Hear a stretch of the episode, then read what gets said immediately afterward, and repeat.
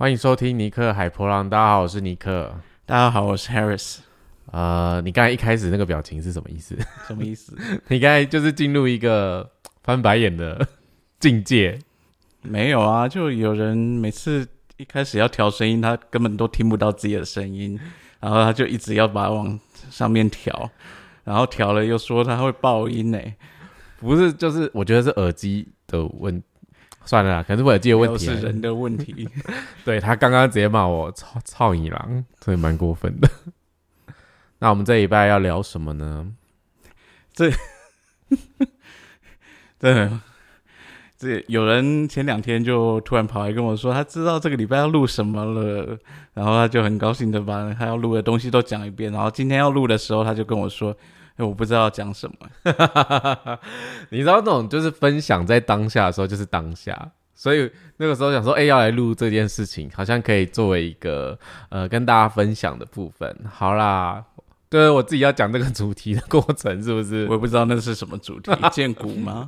对，我就是想跟大家聊聊关于建股这件事情，然后。说到建股能量中心，其实我们就会知道，这个能量中心跟一个类型非常有相关性。基本上，他们就是共生共存的一组啦，就是跟生产者们是有关系的。所以，生产者们里面，我们又区分为纯生产者跟显示生产者。那坊间有一些人是称说这是五个类型啊，只是我们还是把它称为四个类型，是因为。呃，在整个能量场域上来说，纯生产者跟显示生产者的能量场域是属于同一种。那他们都是带有那种开放且包覆式的能量场域，所以这些人天生是一个非常开放性的，而且这些人都有一些吸引力的特质。这个吸引力的特质就是，呃，不是我们世俗想的那种，呃，可能他长得很好看啊，或是哇，这个人很有气质，就因为这个。建骨能量中心，它本身就是带有这样的功能性，它本身就带有这样的能量，所以它天生会吸引其他人去，呃，注意到他们，然后会有机会有人去跟他们询问。所以呢，这些生产者们大概占我们世界上的比例非常多，大概七十 percent 左右吧。其实整个环境来说，绝大部分人都是生产者啊。嗯，你你，所以我们今天是要讨论生产者的意思吗？啊，我们不是要聊建股，也就稍微要讲一下生产者吗？怎样？你觉得前面是不是有点太像上课？是不是？我以为你你只需要分享那个故事而已，你前面是根本在聊生产者。没有，因为我想说要聊那个故事，好像要让大家稍微了解一下或者认识一下什么是生产者们，这样他们才会知道说哦，为什么建股会这个回应是什么？因为我今天想要分享的那个故事跟。呃，我觉得跟建股权威蛮相关的。那其实，呃，建股权威蛮多人在接触 Human Design 就是人设图的时候，可能都很想知道说，我的建股要怎么用，我要怎么知道我有没有正确的回应，然后都会来问身旁的人，或是说像问我们这种引导师，他会很想知道自己说做的是不是正确的。那呃，我觉得这个时候其实很难去断定说。哎，你你是不是有正确回应，或是你是不是回应错了？其实这个就是扣合前面讲的类型这件事情，因为类型有一个非我主题。其实生产者们他们做错决定的时候，就是在他们内在里面都有一个很深沉的挫败感，他们会觉得自己有一种卡住，或是有种我怎么会做这件事情？然后他们会觉得有一种 有点厌世吧，或是有点排斥这件事情。就是他们比没有办法把能量好好的贡献出来。为什么讲到一直讲能量？是因为建股这个能量中心，它本身是一个呃动力中心，它本身也是可以去建造啊，或是说去制造，就是有种呃，我们最常听到说生产者们就是来。工作的那很多人对这件事就会有点沮丧，就说哈，我是来工作的。其实讲真的啊，如果大家都是喝雅郎，都是中乐透的话，其实应该没有什么人想工作。只是我觉得，就算生产者中了乐透，他们还是会希望，呃，在日常生活里面有一些事情是他们可以呃好好回应、好好去做的。但那些就不是像我们世俗讲的，就是你要去上班打卡，然后你可能一定要经营的什么事业很威风啊。其实所谓的。嗯，来工作有点像是去对你所呃回应的事情去投入。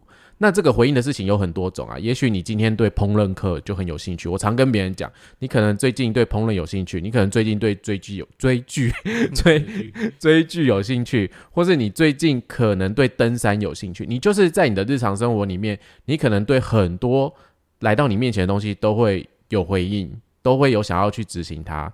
然后生产者们其实天生也很喜欢这么做。因为以前我不懂事的时候，就是我就很喜欢跟生产者们到处跑。那那个时候其实我也不太了解，我只是觉得好像必须这么做，所以可能就跟他们一起逛街啊，然后一起去哪里玩啊。我跟你讲，那个是真的是从早到晚，然后不停歇的感觉。这中间等你多吃饭啊，喝个饮料什么的，你就会花很多很多的力气跟这些人就是。跋山涉水的感觉，那是因为他们天生对他们有兴趣的东西就是有这样的能量，那这就是非常有吸引力的特质。因为对于非剑骨类的类型，像显示者啊、投射者啊、反应者，其实都会被这样的能量或是生活环境给制约，所以他们就会更加倍的努力。所以以前我们也就曾经不懂事过。就会想要把自己当成一个我可以的，我做得到，我是一个很棒的生产者。殊不知知道了之后就是放屁，你根本就不是。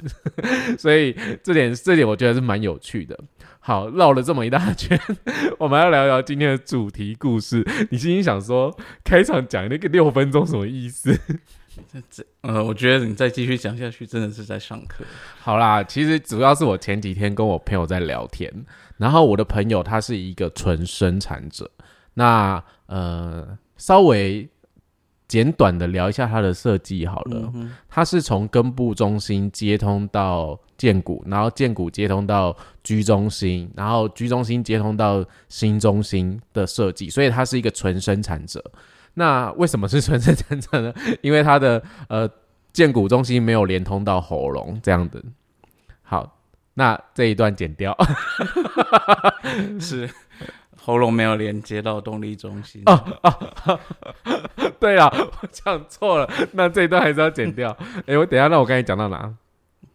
为什么它叫纯生产？哦，好，为什么它是纯生产者？是因为呃，它的喉咙中心没有连接到动力中心，所以这是一个纯生产者的设计。所以呢，这个朋友在跟我聊天的时候，我们就呃交交流一下彼此最近在干嘛。反正我就问他说：“哎，最近工作状况好吗？然后他的主管怎么样？反正就是一些茶余饭后的一些生活琐碎的事情。”他就忽然跟我聊天，聊一聊，聊聊聊。呃，反正我我我在那个聊天的过程中，我就是会有一搭没一搭的，因为我想说就闲聊，所以我就是一边在整理我的那个呃个案的资料，然后一边跟他聊天，所以我就有点。两个模式在工作就对了，然后他就跟我说：“哎，我跟你分享一件事情，我前几天的事情，然后你看看这个，就是我是不是有好好的呃活又运用他的剑骨之类的，反正我也忘了起起什么头。”他说他前几天去西门町，他要买手机壳，然后他当下在挑手机壳的时候，他第一个反应，他拿起来的是黄色的壳，然后他拿黄黄色的壳起来的时候，旁边的店员就跟他说：“哎。”我以为你会拿蓝色的壳，诶，因为蓝感觉你很喜欢蓝色，然后他就默默的就会觉得，哎，好像我好像很喜欢蓝色，我应该买蓝色的壳。然后店员就帮他试装了壳，他就装了蓝色的，他就觉得，哎，其实也蛮好看的，他也觉得很 OK。然后他就说，那个手机壳买了之后，店员帮他安装好蓝色的壳，旁边的按键钮，就是店员好像很贴心，就帮他装了黄色的按键钮。他就告诉他自己说：“其实这样也蛮好看的，就是蓝色的壳配黄色的按键钮，这样也蛮好看的。”那他回家之后呢？他竟然就自己问自己说：“我喜欢黄色吗？”他说：“诶，我没有回应。”然后我心里想说：“你在跟我讲废话吗？你当然不会有回应啊！” 就是很多生产者们真的很喜欢。自己问自己，或是说运用一些什么 Google 表单啊，或是什么机器人啊，想要用这种好像找人家互动的方式，去知道自己的身体的反应喜欢什么。我必须跟各位讲一个很残酷的事实，就是如果你真的是一个不善跟人家交际，或是你真的朋友很少，或是说你觉得有些问题你真的很难以启齿跟请别人来问你的时候。但是你真的很想知道这个答案，我可以直接讲白一点，就是这些其实都是你脑袋想知道的，因为这个生命没有人来到你面前询问你这件事情，你只是迫切的在这个当下，你想要知道说我对这个东西有没有回应，我想要知道这个答案，我想要知道一个结果，所以你用了一些方式，你用了一些呃技巧，让你觉得你可能对这件事情是你想了解你自己。生产者们其实最大的呃困惑都是真的不认识自己是谁，所以他们都会想要透过一些呃别种方式啦，来来了解自己的喜好，或是说对一个呃问题有明确的答案。当大家学了人设图之后，可是我真的必须讲，这很残酷，就是说你自己来问问题，你有点像是你自己当那个游戏馆的那个，就是你是当那个游戏馆的裁判，你自己当裁判，但是你自己又想要兼球员。有这种事情吗？就是不可能有这件事情啊！你不可能自己同时兼裁判又兼球员，你只能做好你自己。但是谁是裁判？我跟你讲，裁判就是外在的那些可能就是突如其来会问你的一些问题，或是说你根本就意意料不到会有这样的事情的发展，这些都是叫做突如其来的，也就是所谓的我说生命会被你吸引来的人。你们可能嗯，在讨论一些事情的时候。你们就会衍生出一些其他的可能性，就好比我这位朋友，他回家后问自己说：“我是不是喜欢黄色的壳？”他说他没有回应，然后他就认真想，可能是因为他喜欢的人喜欢黄色，所以他觉得，呃，他好像喜欢黄色吧，但他也不确定。然后或者说，可能因为某个朋友他喜欢黄色，但他可能不太喜欢那个朋友，所以他又不想要。呃，接受这件事情，所以他觉得他喜欢蓝色。反正我被他搞得很混乱就对了。我最后就是很认真的去跟他讲说，呃，你知道你的那个有一件那个 North Face 的外套是黄色的吗？他就说对耶。然后这件事情就算了，我就跟他说，你知道你常背的那个包包有一个侧背包，然后上面那个那个边条啊是黄色的边条。他就说：“对耶，可是那个包包是我姐给我的。”OK，我就在电脑荧幕前面翻了一个白眼，然后我就在跟他讲说：“你知道你的那个行李箱是黄色的吗？”他说：“对耶，可是那个是谁谁谁给我的。”我说：“你不要再跟我讲什么理由了，我那个理由都帮你想好了。可是你的生命中就是一直出现这个颜色啊，那你喜不喜欢黄色？我觉得也不不要去认定说，对我只喜欢黄色，因为我觉得很多时候。”你喜欢什么东西？其实你并不知道。我们有时候很喜欢告诉别人说：“哦，我最喜欢的颜色是黄黄色，或者我最喜欢的颜色是红色。”可是其实我觉得不一定吧，因为这些颜色放在不同种的商品上，或是不同种的东西上面，它会给你不同的感觉。我觉得所有的一切都是来到你面前，然后你看到或是你感受到它，它给你什么样的感觉，你才可以告诉你自己说：“我对这个东西是 OK 的。”如果你是一个荐股权威的话，你当下才知道你的回应是什么。而且，荐股的回应并没有办法透过脑袋，你有没有办法透过你去思考、去判别之后，你就知道自己喜欢什么？所以很多生产者们，他们就会进入一个这样的状态，就是呃自己问自己，然后或是很容易被别人影响。像容易被别人影响，就像我那个朋友的例子，因为店员跟他说：“诶，我以为你喜欢黄色啊，不好意思，因为。”因为我以为你喜欢蓝色，所以呃，他就觉得哎，好像蓝色适合我。我觉得我喜欢蓝色，结果他就跟我说，因为他那天都穿牛仔裤，然后牛仔外套，然后蓝色的 T 恤什么，就全身很像很很像小叮当的感觉吧，就很蓝。然后他就说，店员也许因为这样觉得他喜欢蓝色。我说对啊，他可能只是就一个外外观来判断。所以觉得你是，如果我今天是业务，我真的也会觉得你喜欢蓝色，因为你整个穿的就是非常蓝，所以我当然会直觉性的告诉我，我觉得你喜欢蓝色。那我反而就就问他说，其实你当下那个身体的反应，你去拿黄色的壳，就这么多颜色你不选，你就偏偏选黄色，其实也代表是你身体的本能想要这个东西。呃，也有也有一个误解是。大家也会觉得荐股的回应有时候是真的都需要问这件事情，就是好像你在挑东西，都有人问你说：“诶，这个黄色的你想要吗？”你才会挑这个东西。可是其实有些时候你的身体是会带着你去回应一些事情的。像我这个朋友为什么要特别在这个节目说他的设计？它的设计是从根部接通到居中心的，然后再接通到心中心，所以其实它的回应是带有方向性的。它它的生命有对于它有感的东西，它其实是在生命中有自己的一个定位，它自己有自己的一个方向感，但是它却因为别人的一句话，他就放下了他原本最初的选择。然后当他拿起来之后，他装了，他只是在说服自己说：“哎，看起来蛮好看的。”然后他还是就付了这笔钱哦。可是他回家后，他竟然有进入一个困惑，然后他也觉得，呃，这个东西好像。就并不是真的是他想要的那个感觉。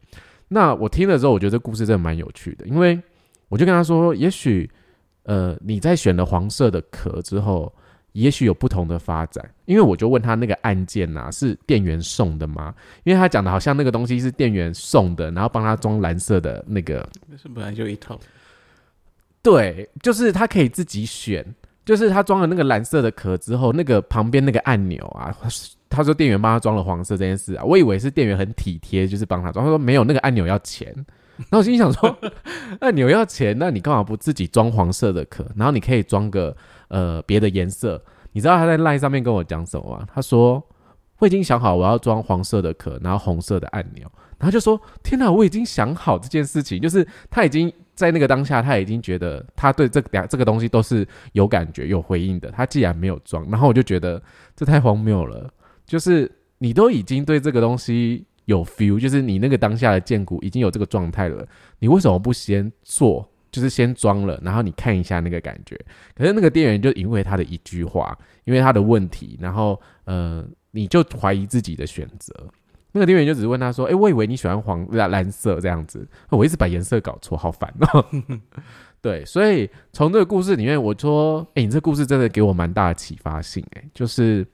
我真的觉得建股这件事情其实因人而异，所以因人而异就是，呃，学习 Human Design 的朋友们，他们其实在日常生活里面，其实就可以从这种小地方开始练习跟观察，你对于回应的感觉是什么，还有跟你做错回应的感觉是什么。然后大家都很怕做错，其实这是必然的，因为。我们也许以前年轻的时候，觉得自己有本钱可以做错很多决定，反正还年轻。但是现在就会有种谨慎小心，会觉得，哎，我我我不要再做错了。然后我好像没有什么本钱可以浪费，我们就会更小心翼翼。其实我觉得有点有趣是，为什么要这么小心翼翼？其实你之前都浪费这么大把时间跟青春，你有体验过那么多不好的事情，你就算再体验多体验一个，你会死吗？我讲真的，因为。我我以前也曾经这样想过，然后我有这样的困惑感，然后我就问我姐，我就跟她说我的工作选项啊，或是说呃我在公司上面想做一些调整，或者我人生方向想做一些调整的时候，我姐就跟我说，反正你的人生通常都是绕远路啊，你有差吗？诶，我你知道当当下我也会觉得这句话很激怒我，或是让我觉得诶，这句话什么意思？是我很没用还是什么？你知道就是以前那个飞我的时候，可是其实我换个角度来想，这句话其实蛮有道理的，因为。这的确是我啊，我就是喜欢绕远路的人。我觉得喜欢去体验，我就是要自己去经历过，我才会知道这个东西是我要还是不要。别人没有办法改变我，只有我去体验过这个东西，才是我能决定的。那其实这个时候，我觉得，哎对啊，做错也没关系，其实就是个经验嘛。那经验坏的，其实也是我们生命的养分。大家有时候把好跟坏这件事情看得特别的重。那在这个时刻。呃，刚开始学 human design，或是说，哎，你们身旁有一些朋友可能对这个东西有兴趣的时候，一开始都会有点小心翼翼的。那我会真的鼓励大家，其实大家在日常生活里面就可以从小地方开始练习了。比如说，你去早餐店，呃，阿姨也会问说：“帅哥，要来个冰奶茶吗？”其实你就可以知道你对这个冰奶茶有没有 feel。当然，通常我们已经想好自己要吃什么或喝什么。可是有可能今天阿姨就问你公司的新产品，也许今天公司新产品是什么芒果牛奶冰沙，就问你要不要来一杯，然后你就有回应，就觉得哎好啊。这件事情我真的也在我朋友，这是一个超不合理。对，这是超不合理。可是我跟你说，这真的可能在我朋友身上发生。这是另外一个朋友，是早餐店这样卖什么芒果冰沙，就是这样才特别啊。要举例一些超极端的例子，不是吗？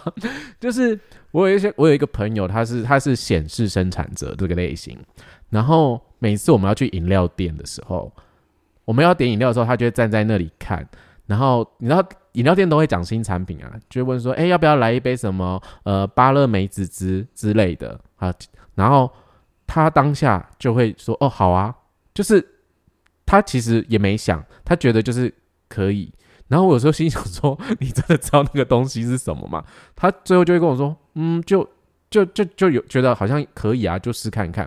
可是我也有看过他拒绝新产品的，就是他那个当下就是觉得不 OK 的状态。就是没有回应的时候，其实生产者们在日常生活里面，你就可以从很多的问题来看见你自己。那当然，这个问题是一次一个，然后封闭性的问题，不可能一次问两个开放式的问题。当然，开放式的问题，嗯，我忽然想到，我们有一集看酸酸在讲那个聊天，就是每个人在聊天互动的过程里面，其实开放式问题有时候是比较容易让话题延伸下去。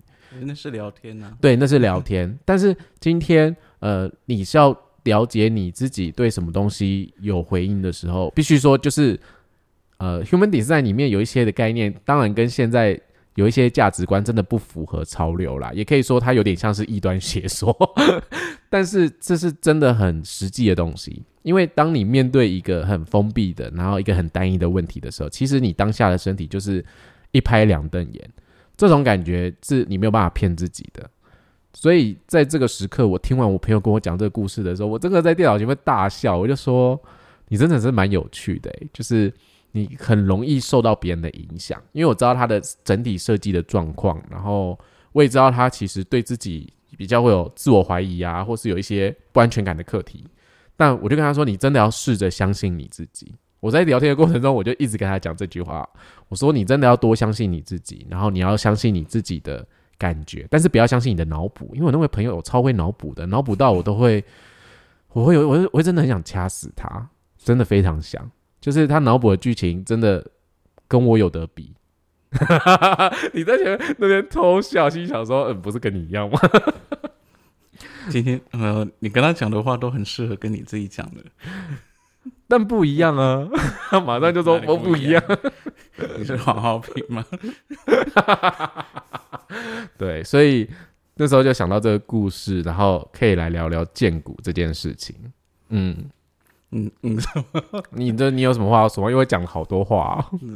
这几不就是你要讲的吗？呃，差不多就分享完了。没有啊，的确，嗯。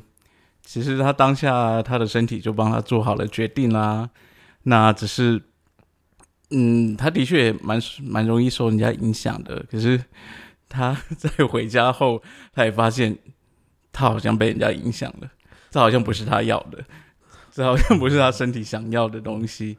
然后他又，所以他才会用那个方法，想要问自己是确认自己是不是真的喜欢黄色。但是实际上他。呃，最后那个问题是有点多余的，因为一开始他身体就已经帮他做好决定了。因为那么多，就像你讲的那么多颜色里面，他为什么走过去就是挑起那个颜色？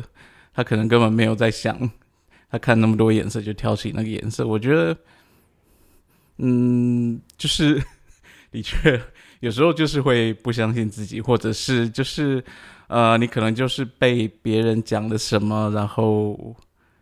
突然脑袋就介入了，这时候你就被拉走了。嗯，因为他他拿了那个黄色的壳之后，店员问他说：“哦，我以为你会喜欢蓝色。”然后他竟然问店员说：“黄色的壳很容易脏吗？”然后心想说：“这个马上就是你自己想要。”找问题给自己啊！店员就跟他说：“哦，亮色系的都很容易脏。”然后我就真的是心想说：“花了 fuck，你们这种是 就是这种就是业务啊，这种事我也会说好吗？拜托。”然后他讲的也没错啊，都讲的没有错啊。可是我心想说，就是为什么要问这种问题？就是你当下其实你已经对这东西有 feel 了，你就拿它。那为什么我会这样讲？我我其实就是之前在挑手机壳。然后我那时候在挑一个透明壳，跟一个我之前呃买很久的，就 U A G 有一个黄色，哎不是黄色，红色，今天好多颜色，红色的一个那个军用什么壳的，因为我很常摔到手机，所以我那时候就在想，我要挑那个红色的壳，但是因为那个红色的壳在前一个系列我用很久了，我就在挣扎我要不要选透明的壳，可是这件事我想很久，因为。我是一个情绪权威的人，我真的在买这个东西，我是放在购物单里面，然后想非常久，我到底要选什么东西。可是我后来就是选透明壳，但我必须说，这个透明壳非常之难用。但是我为什么要这样讲？是因为我很容易出手汗，然后就是手手很油。那个透明壳它非常的就是超级明显的，对，超级明显。然后重点是它在上面，比如说呃刮痕啊什么的都超级明显。可是我必须说，我没有因为这样觉得说我买了一个非常难用的东西，或是我很生气，我在抱怨这个产品，因为我知道这个是我花很多时间去感受它。但是对我来说，我反而会觉得这是一个蛮好的东西，因为我可以比较出来，就是诶，跟我之前那个完全不一样的感觉是什么。然后我也不会去责备这个产品，呃，很烂啊，或者说它设计的不好。然后我其实也觉得它的重量跟握握感，就那个握起来的感觉，的确也跟以前不一样。当然，这些如果我那时候就是用头头脑一直在思考说，哎，到底哪个比较好啊？会不会怎么样？我跟你讲，真的思考的没完没了。这种思考到最后，你通常就是选跟原本的是一样的。对，因为你会很害怕改变。然后我后来还是决定选这个透明的。那，呃，也许下一次我觉得，哦，哇，可能还是会选这个透明的，因为可能在某些时刻，它就是特别的。呃，可以看到它是我的手机吧？因为那个红色的狗币说蛮多人有的，它 很容易撞壳。对，所以呃，我觉得这就是一个在日常生活里面我们去练习自己做做决策的方式。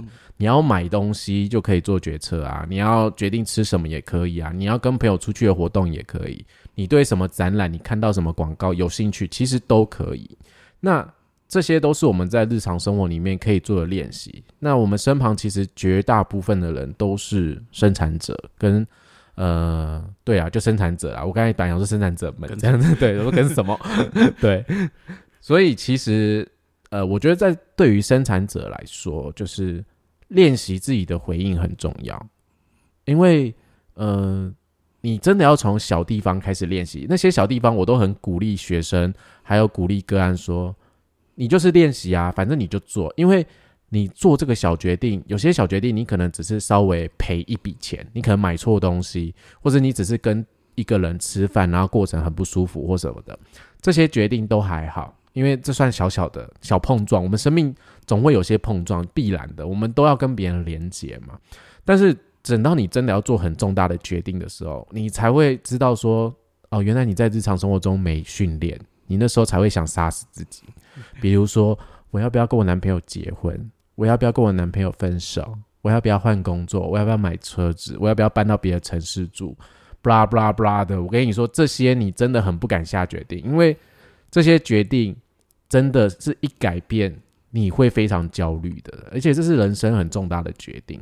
其实人设图系统里面在讲很的那些决策，其实都是鼓励大家。做重大的决定，但是做重大的决定，其实从小细节就开始了，从日常生活里面最小的一个步骤，你就在运用你自己了。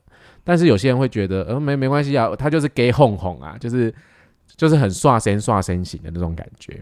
那你就可以去体验到，你很散漫的去做这件事情，跟你有好好去观察你自己有什么差别。可是我必须讲一个真的，就是每个人的人生都是自己的，反正。没有人要为谁去负责什么这件事情，可是你真的要去做好这个练习，是因为你可以从每个回应里面，当然其他类型也有，你可能接受像投射者接受别人的邀请，那显示者的那个告知，然后反映者等待月亮循环的感受的时候，其实我觉得在这些体验里面，你是在找到自己的界限，就是在你的设计里面，你的界限在哪里？那这个界限就是适合你的，而且是保护你的方式。那保护你，并不代表说，呃，你需要去很强力的说服别人，或是说你很需要一直灌输别人你就是怎么样的人。我觉得那个些都很不必要，因为我们在讲的就是很自然的互动方式。虽然就是说，我我我跟 Harris 学了那个人设图，可是我们不会。动不动就跟对方说：“哎、我现在告知你哦什么的，我现在想要邀请你哦。”这件事情没有，我们其实就是很稀松平常的在日常生活里面，我们就很口语化的方式去表达，然后我们就去感觉这件事情。对他来说，他觉得今天这个邀请是 OK 的，他可能会答应。那对我来说，今天我想要做一件事情，我可能就想要告知周边的人，就是会做。但是一开始绝对不会是百分之百的完美，因为这是不存在的。啊，这句话是他叫我只，有一开始吧？这句话就是看着你的脸，就是知道说这句话是你要对你自己说。不是，呃，也不是只有一开始不是百分之百完美，就是从来也不会百分之百完美啊。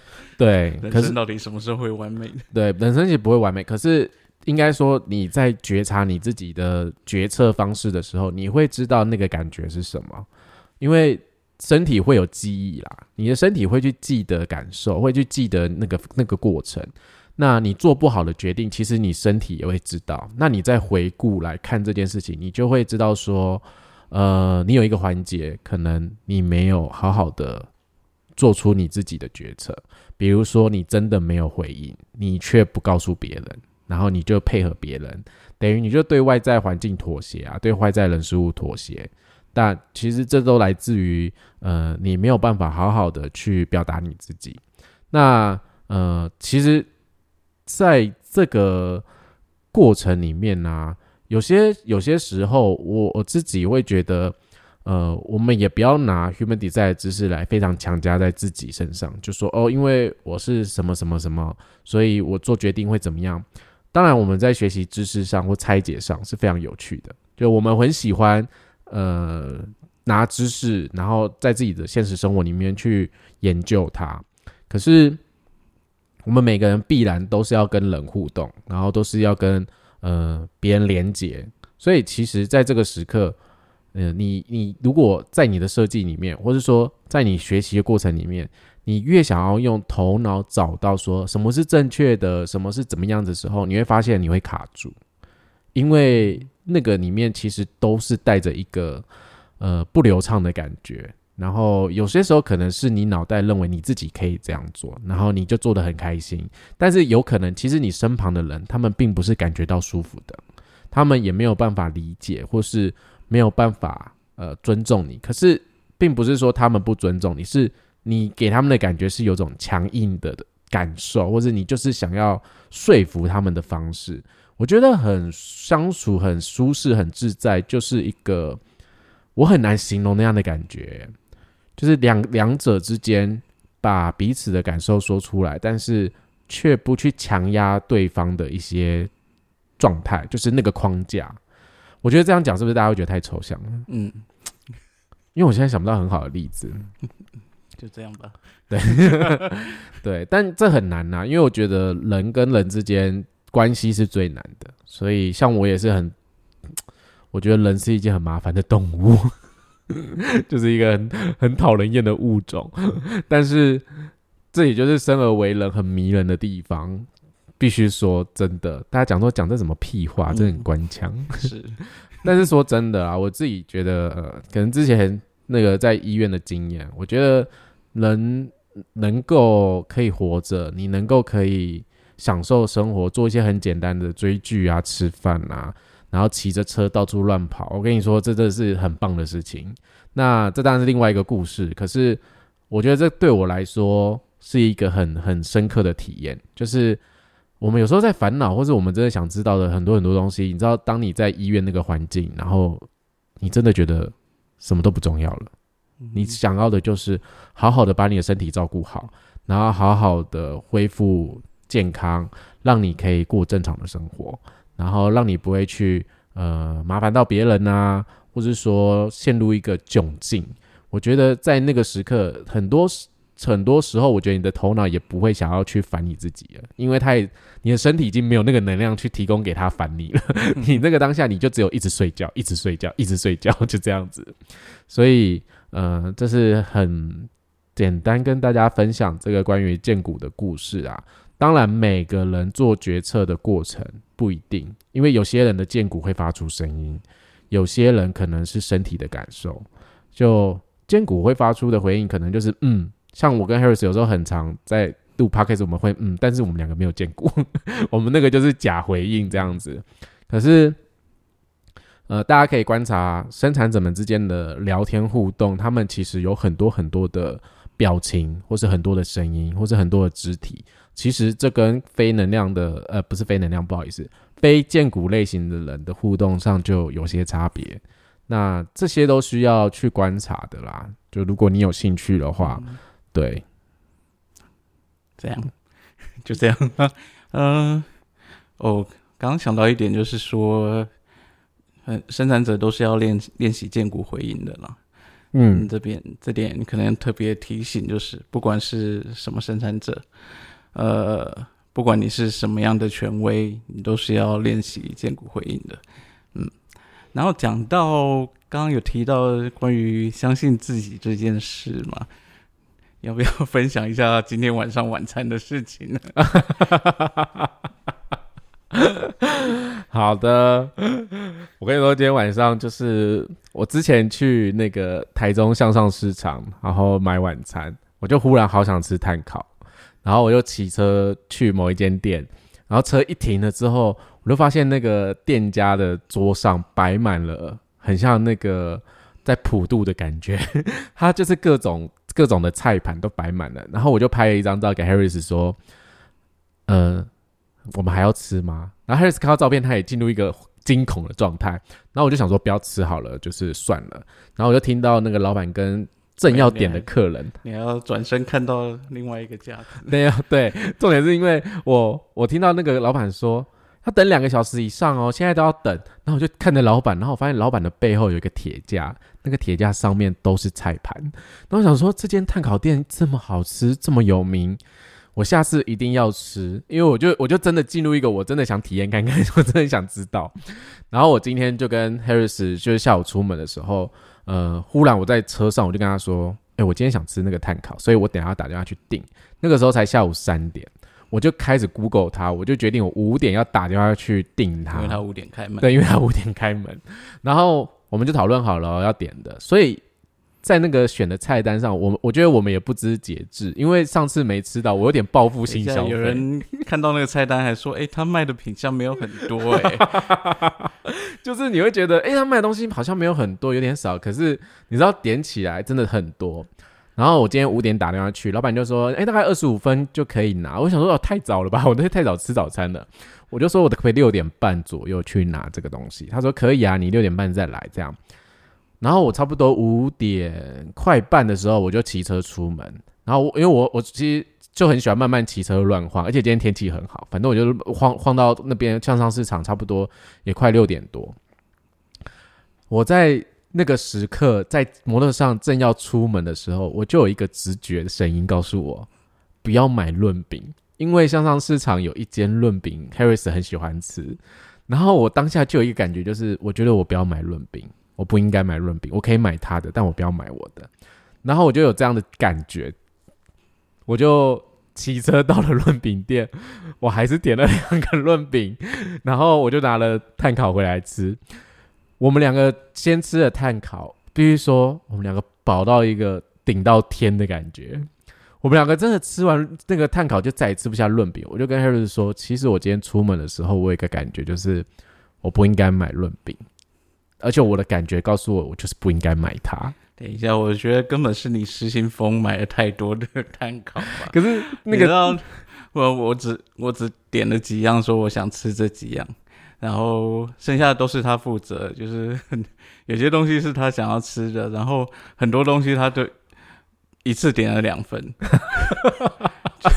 就回来就是一大堆，就两大袋这样子，就是一个报复性消费，因为上次没吃到，所以我我重点是我那个时候真的是骑车当下一个觉得，因为我也没买过那件碳烤，它到底有多少分量这样，然后我就是。没有听从我的感觉，但在我的设计上来说，虽然我是情绪权威，可是因为我我的设计也有那个皮中心，也就是所谓的直觉中心有定义。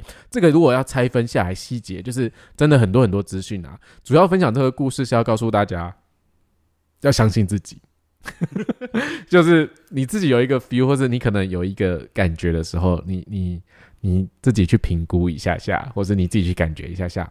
像我觉得我在那个当下是有一种感受，加上一个呃身体的本能在告诉我 too much 了，真的太多了。所以现在在录 podcast 的期间，那两卷润饼还躺在我们的餐桌上。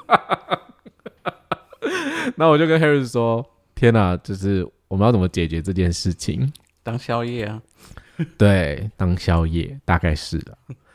所以今天就分享这些故事给大家。”希望大家没有觉得很教学啊，因为我是尽量 很教学，有吗？我觉得就是就是一个故事分享啊，因为我觉得这真的很有趣。我那个朋友的呃决定，他的行为，然后他一连串的过程，他跟我分享，我觉得很有趣。我很喜欢呃他跟我这样的分享，因为呃我可以学习到不同类型之间的感受，然后呃我也可以去听他的故事。然后他给我的感觉就是我说的，就是很舒服的，然后你会很愿意跟这样的人交流啦。嗯哼，对，所以就是找他来录音哦。没有，他一直拒绝我。你忘了他喉咙东西没有半个闸门？我也没有啊。有了，我有。你有闸门，他是完全没有的。他完全不想跟我聊天。